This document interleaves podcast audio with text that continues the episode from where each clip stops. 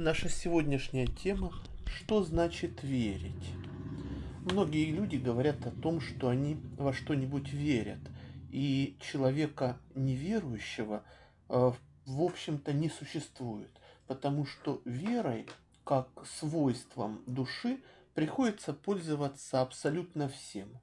Когда мы едем в поезде, мы верим, что машинист поезда не безумен, что он не хочет устроить аварию – мы не знаем, какого этот машинист. Мы не идем к нему в машинное отделение, мы не смотрим на него, мы с ним не знакомимся, но верим, что он не безумец.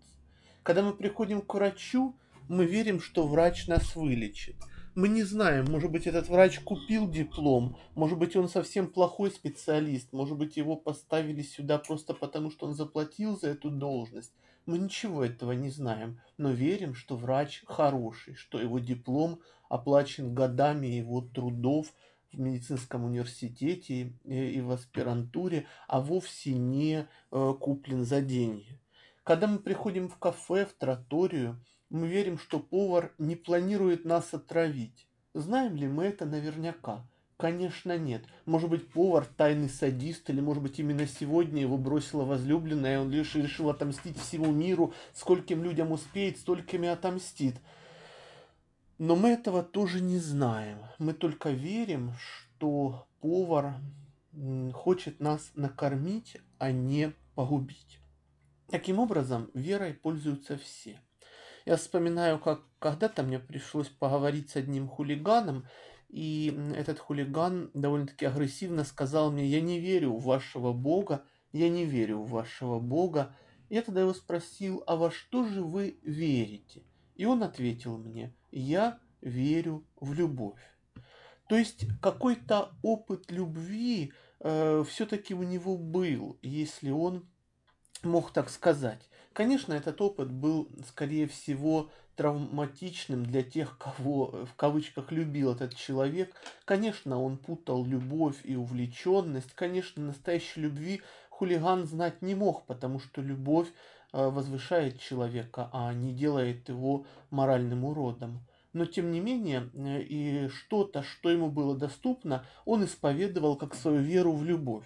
И его вера в любовь была основана на каких-то э, опытах, которые у него в этом отношении были.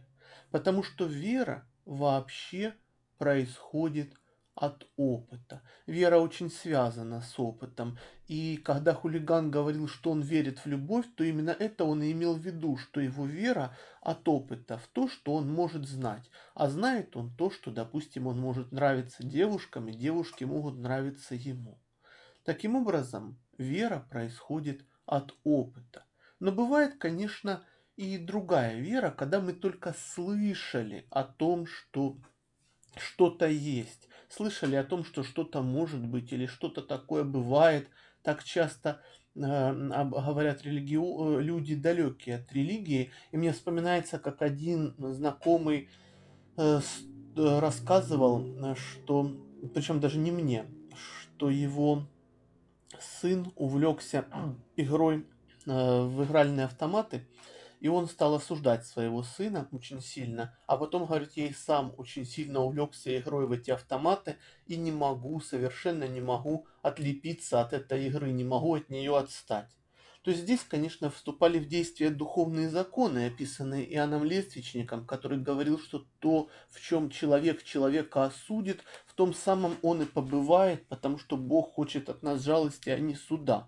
Конечно, этот человек и имени такого не слыхал, Иоанн Лествичник. И если бы услыхал, то сказал бы, это какая-то религиозная муть, я такое читать никогда не буду. Я буду читать газеты, я буду читать Дарью Донцову, я буду смотреть новости а, в интернете, большего мне в жизни не надо. Но, тем не менее, духовные законы в его жизни исполнились, и он, будучи человеком неверующим, констатировал, что Э, эти, э, что что-то с ним произошло из ряда вон выходящее. И закончил он свой рассказ словами «что-то в этом мире над нами все-таки есть». Но это что-то очень туманно, и человеку непонятно бывает, что же есть до тех пор, пока его вера не станет верой опыта. Это похоже на то, как если бы у человека был, допустим, несколько знакомых, которые побывали в Африке, а сам он в Африке не был. И вот приходит к нему первый знакомый и говорит, Африка такая, что деревья там круглые, животные там квадратные, а люди фиолетовые. Второй знакомый приходит и говорит, все не так, э, деревья там треугольные, люди там пирамидальные, а животные там в пупырышку. Приходит третий, говорит, все вообще не так. Трава там коричневая, людей там нет, а животные там только динозавры. И мы не знаем, кому из них верить. Каждый говорит, что был в Африке. Каждый утверждает, э, что его опыт верен. Как же нам быть? Как проверить? Нужно самому поехать в Африку и узнать, увидеть на опыте, какая она, эта Африка – и вот тогда-то, когда мы увидим Африку на опыте, мы и сами сможем сказать, что теперь я уже знаю, какая она, эта Африка, и мне не нужно дополнительных свидетельств. Теперь я могу сказать о ней сам. Это вера опыта. Это вера, которая относится эм, э, к, к Богу прежде всего. Но бывает и вера как религиозное чувство. Вера как религиозное чувство это нечто э, совершенно э, иное. Это нечто э, такое, что э, довольно-таки э, принимается часто за религию. Ведь за религию очень часто принимают какую-то неопределенность, какую-то смесь из детских воспоминаний, из каких-то чувств, которые вдруг неожиданно нахлынули в церкви, из крашеных яиц, куличей на Пасху и тому подобных вещей. Это все принимается за веру. Но, конечно, на самом деле вера гораздо больше, вера гораздо глубже. Александр Ельчанинов, такой священник, э, который жил в эмиграции, говорит, что вера трудна, потому что до грехопадения люди знали, и вера им была не нужна. Но грех скрыл от них Бога, и вера есть теперь для нас преодоление пелены между нами и Господом. И когда мы очищаемся от греха, мы получаем Адамова и Евина знание о Боге. То есть то самое вера опыта, о которой я сейчас и говорил, и которая противоположна вере как религиозному чувству. Святой Феофилак Болгарский говорил об этом и писал об этом, что вера, живущая в христианине, есть Христос. То есть, насколько Христос в человеке, насколько Бог в человеке, настолько человек и верует, настолько человек и может о нем сказать. Не случайно один из сербских старцев современности замечал, что та вера, которую он имел юношей, по сравнению с верой, которую он имеет как старец, была просто неверием. Конечно, юношей он тоже верил. Здесь имеется в виду степень веры. То, что Бога в старце, конечно же, было больше, чем в юноше, э, том же самом, но, допустим, лет 60 назад – один и тот же человек, но его вера умножилась, потому что присутствие Бога в человеке увеличилось. Вера засоряется грехами. И даже святой Амвросий Оптинский говорил, что когда э, человек долго не был на исповеди, то он, святой Амвросий, просто не знает, что ему сказать очень удивительные, странные слова. Как же святой Амвросий мог не знать, что ему сказать? Ведь Амвросий старец. Амвросий это человек, который видит душу, прозревает мысли, прозревает будущее, настоящее, прошлое, а не знает, что сказать. Почему?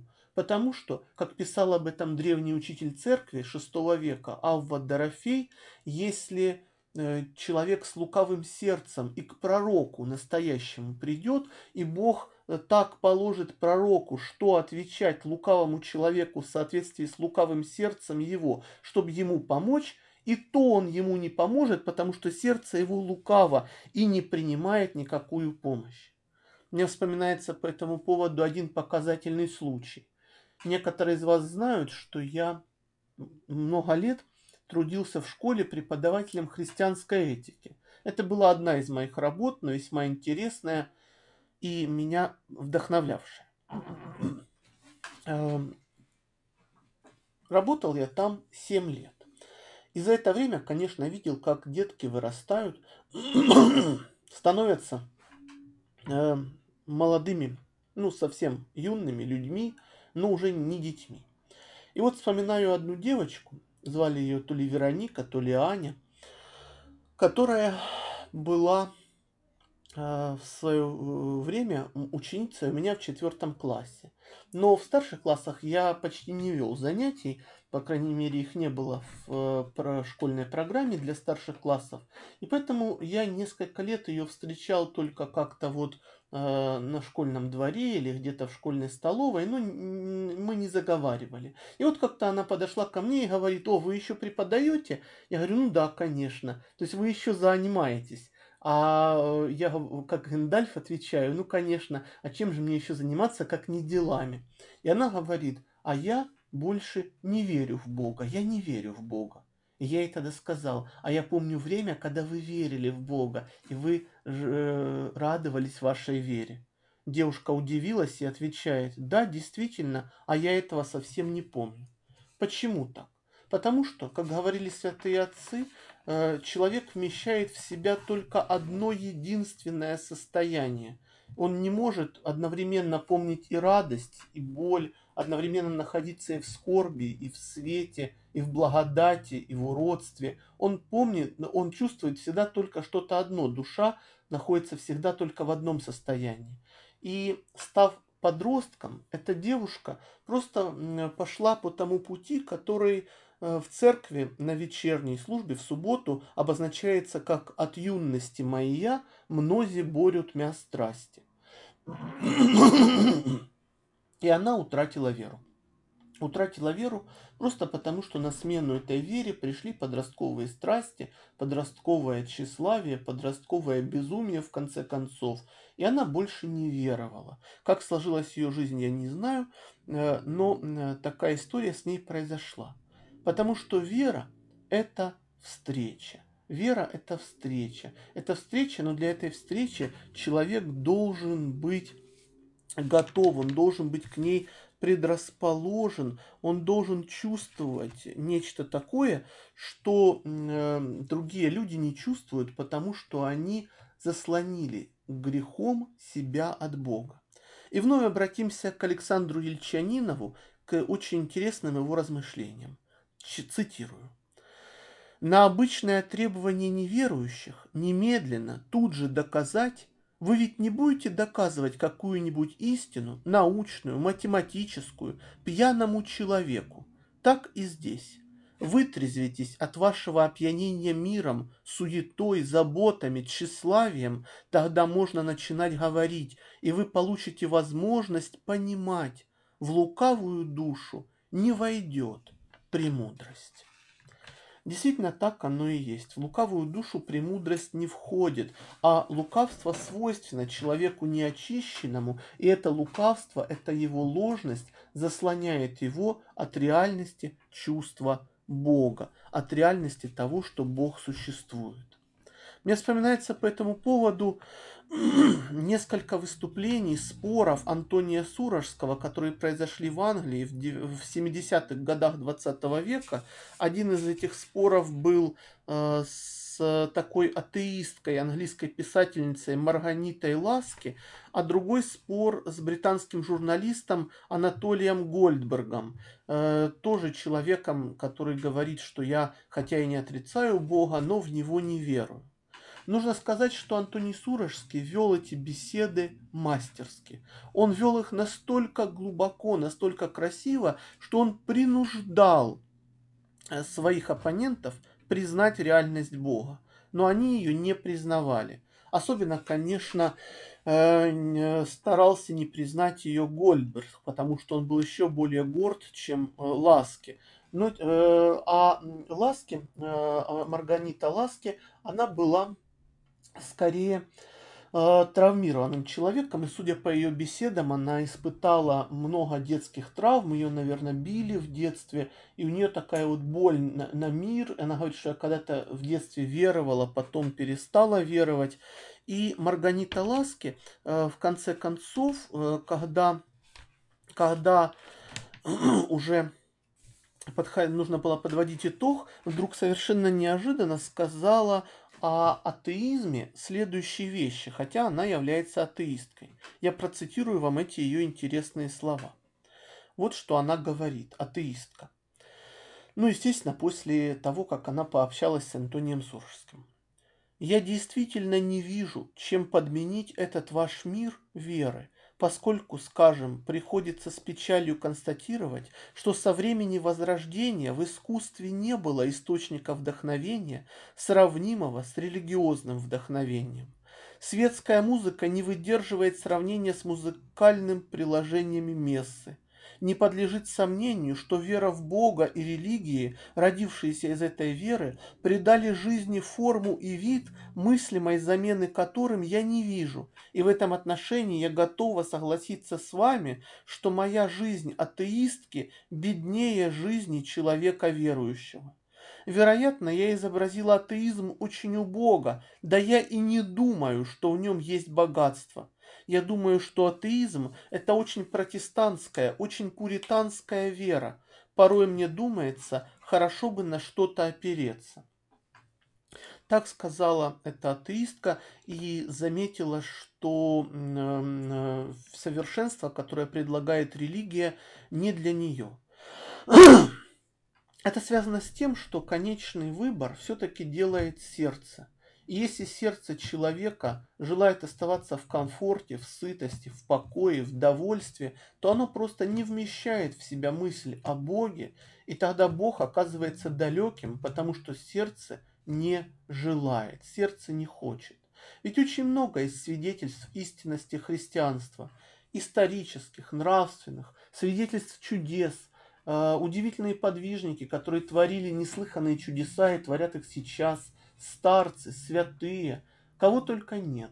Все это говорит об истине веры. Все эти люди говорят об истинности Бога, и даже люди, далекие от веры, позиционирующие себя атеистами, как Марганита Ласки, говорят в конце концов о том, что атеизм у Бог, что он ничего не может дать миру и жизни, а Бог, наоборот, дает. А, вот такие вещи получаются. И э, при этом, если сердце не желает, то склонить сердце к реальности Бога невозможно, потому что а, оно скажет, а я не хочу, а я не желаю расставаться со своим комфортом, а я не желаю расставаться со своей прежней жизнью.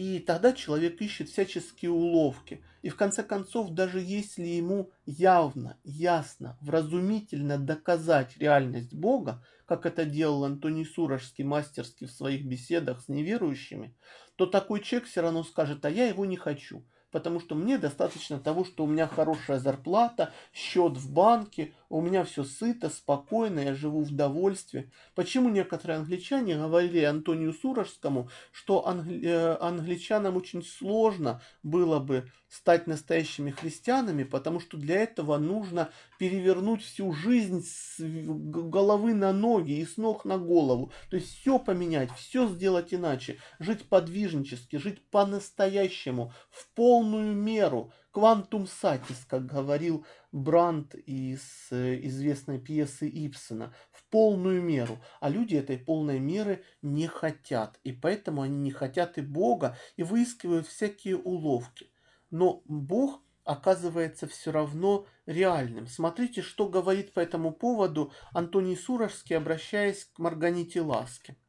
Слово «вера» создает ложное впечатление чего-то произвольного, что мы вольны выбирать или нет.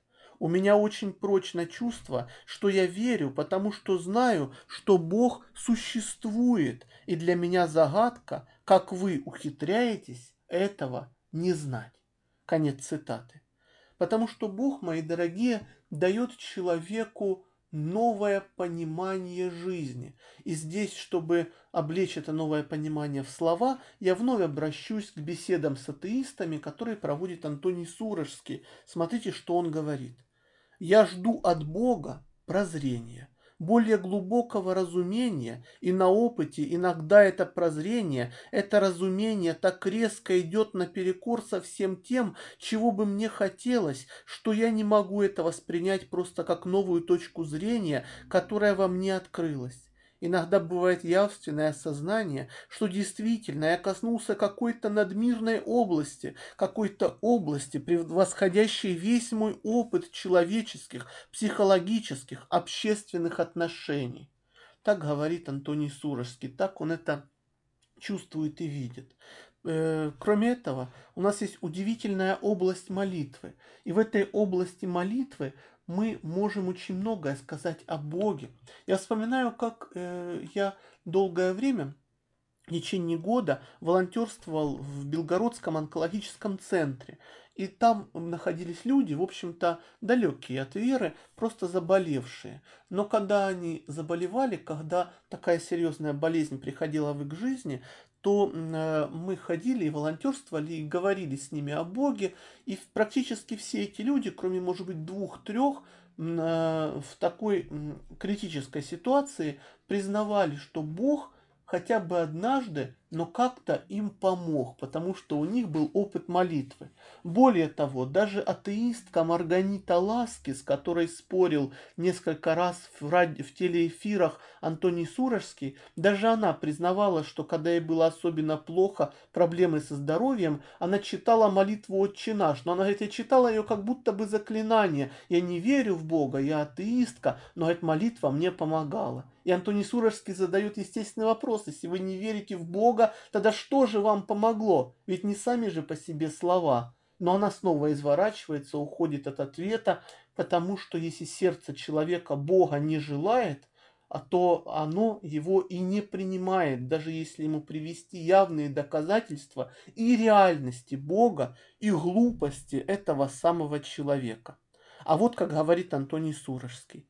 Я видел случаи, когда на молитву был такой поразительный, поражающий ответ, что я не могу поверить, что случившееся не имело никакой связи с молитвой. И действительно, все молившиеся люди могут рассказать о том, что помощь приходила. Есть такие рассказы в практике у Клайва Льюиса, э, в жизни Толкина э, и жизни его семьи встречаются истории о том, что по молитве Толкина прошла какая-то серьезная болезнь у одного из четверых детей Тол, э, четы Толкинов. А каждый человек, который молился, и знаменитый, и незнаменитый, он приходит к реальности Бога. Точно так же, как э, Поль Кладель, будучи юношей и будучи атеистом, как-то раз, спасаясь от дождя, зашел в храм Парижской Богоматери. И вдруг э, это была вечерня перед Рождеством. И он вдруг почувствовал в сердце, что Бог есть. И в храме, в соборе Парижской Богоматери благодарные французы, благодарные своему драматургу, поставили такую табличку с надписью, что именно здесь, на этом месте, Поль Кладель уверовал в Бога. Но ведь Кладель вовсе не собирался уверовать.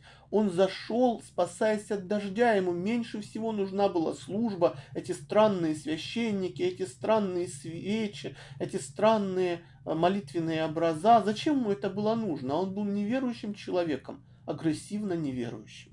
Но вдруг, коснувшись службы, он понял, для чего нужны священники, для чего нужны эти свечи, эти лампады, эти образа, для чего вообще нужна церковь. Она нужна, чтобы человек встретил Бога и, встретив Его, обрел Его как высочайшую радость и смысл своей жизни, благодаря которому все другое становится на свое место.